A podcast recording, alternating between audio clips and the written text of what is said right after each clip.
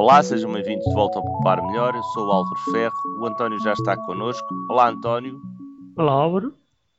António, mantém-se a perseguição feroz ao preço do barril de petróleo e ao preço do gasóleo, não é? Esta semana vai. ainda, não, ainda não dissemos nada, não te peço já a rir. Ainda, ainda, ainda, não, ainda não te provoquei. Esta semana vai-se apresentar mais um gráfico, mas agora com uma exposição curiosa no fim, não é? Uma exposição, não estamos a falar de expositórios. É uma dúvida existencial dúvida, que nós dúvida. ainda não temos uma explicação para o, para o, gráfico. Já estivemos a falar um bocadinho em off sobre ele. Eh, nos dias, eh, nos últimos anos, basicamente, a evolução eh, tem uma correlação relativamente elevada, como já vimos no artigo anterior, mas mesmo antes de ter feito esse gráfico do, do artigo anterior e da, da correlação, fiz uma outra, pensava que ia funcionar melhor, que era basicamente uma divisão simples, dividir o preço do eh, barril de petróleo pelo preço do gasóleo e tentar esperar que houvesse tipo uma relação uniforme. E o que é que a gente descobriu? A gente não, tu é que andaste de roda a martelar os, os dedos nas teclas a ver se saiu números lá do outro lado. O que é que tu. nós falamos isto desta maneira, mas eh, é, há algum trabalho pesado aqui andar a carregar os números para as folhas de Excel para fazer os gráficos. O que é que tu viste lá no fim? Supostamente o que é que querias ver? O que é que tu achavas que ias ver? Basicamente, tipo uma linha reta, ou seja, se eh, o gasóleo, perdão, se o barril de petróleo sobe, o gasóleo subiria numa proporção, digamos que eh, semelhante, ou seja, tipo se o, se o, barril sobe dos 50 para os 60, eh, o preço do gasóleo subiria dos 1 para o 1.1, depois de subir dos 60 para os 70, sobe mais 10, não é? subiria de 1.1 para 1.2, ou seja, haveria uma relação linear entre a subida do preço do petróleo e do preço do gasóleo. E o que nós verificamos em termos do gráfico, e esta é parte curiosa, é que há patamares ao longo do tempo. Ou seja, durante cerca do primeiro ano, 2010, esta relação ou este rácio foi de cerca de 50, andou sempre muito próximo dos 50, depois, durante os meses, subiu para os 55 e depois subiu até aos 60. António, mas o que, como, é que isso, como é que isso se relaciona com o que nós dissemos agora no início do ano relativamente à boa relação que existe entre o preço do petróleo e do gás óleo? Existe uma boa relação, mas essa relação não é perfeita. Há lá uma sogra. Só gravei visitar e decidiu ficar, foi? Se fosse uma relação perfeita, seria um rácio de 1, uh, mas o rácio só é de 0,97 e, portanto, uh, o rácio não é perfeito. Uh, e então o que nós verificamos é que ele não é perfeito porque esse rácio vai se alterando, ou seja, numa primeira fase foi de cerca de 50 ou seja, o preço do, do barril de petróleo era cerca de 50 vezes mais caro que o do litro de gasóleo, depois passou a ser de 60, mas a grande, grande surpresa é que nos últimos eh, meses de 2014 esse valor veio para aí abaixo e o rácio de repente ficou mais próximo dos 40 no final do ano.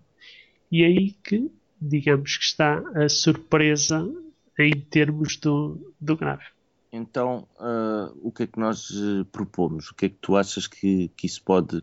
Vamos conjecturar. É por causa do tempo? É, é chuva? Será o vento? Uh, eu, eu esperava, e, e, digamos que isto é, vai ser qualquer coisa que nós vamos perseguir ao longo do tempo. Eu esperava que estas alterações do rácio tivessem, por exemplo, a ver com alterações a nível de impostos. Se o ISP, se o IVA sobe, obviamente o preço do gasóleo, eh, portanto, mantendo-se o mesmo nível do preço do petróleo e subindo o nível do gasóleo, do valor do gasóleo, obviamente o rácio diminui. Eh, vamos, vamos, por exemplo, por aqui um caso.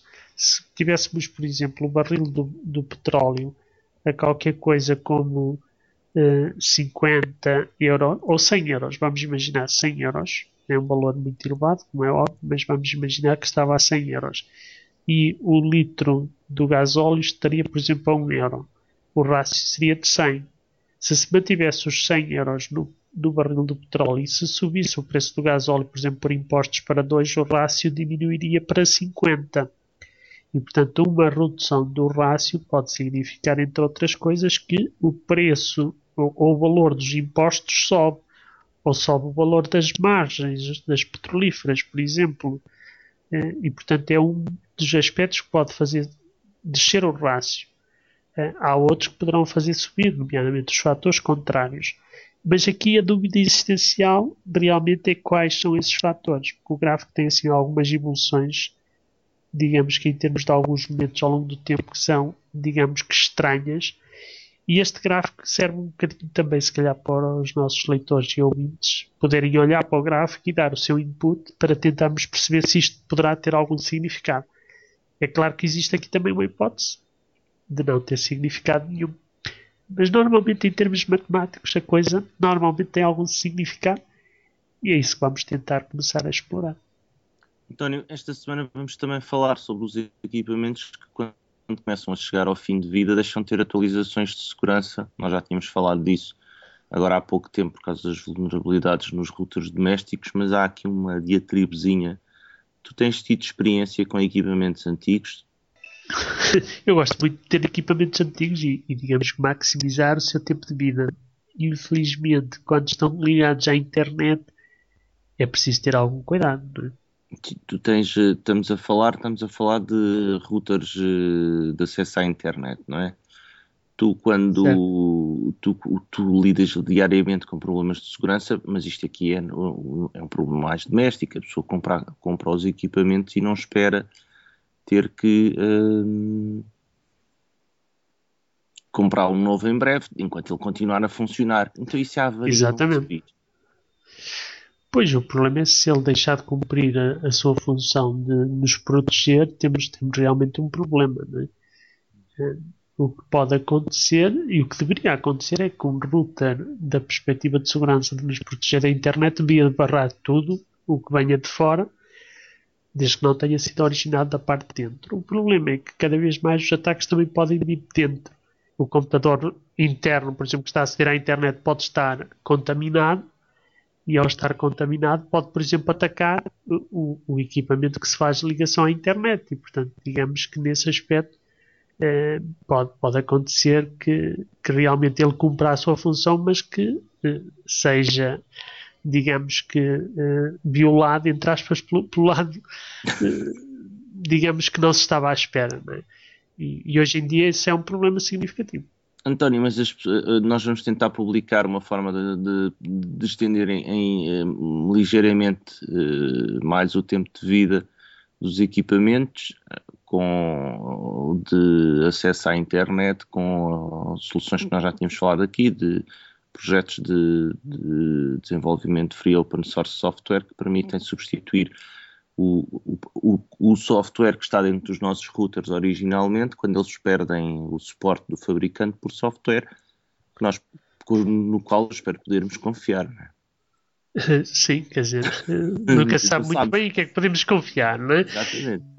Mas basicamente esses projetos eh, que existem alguns, eh, nem todos os equipamentos os suportarão, mas têm uma grande vantagem que é manterem-se atuais e, e manterem-se atuais com os novos protocolos, as novas funcionalidades e, e para além de nos protegerem eventualmente de alguns problemas, dão-nos também acesso a essas novas funcionalidades. António, esta semana ficamos por aqui.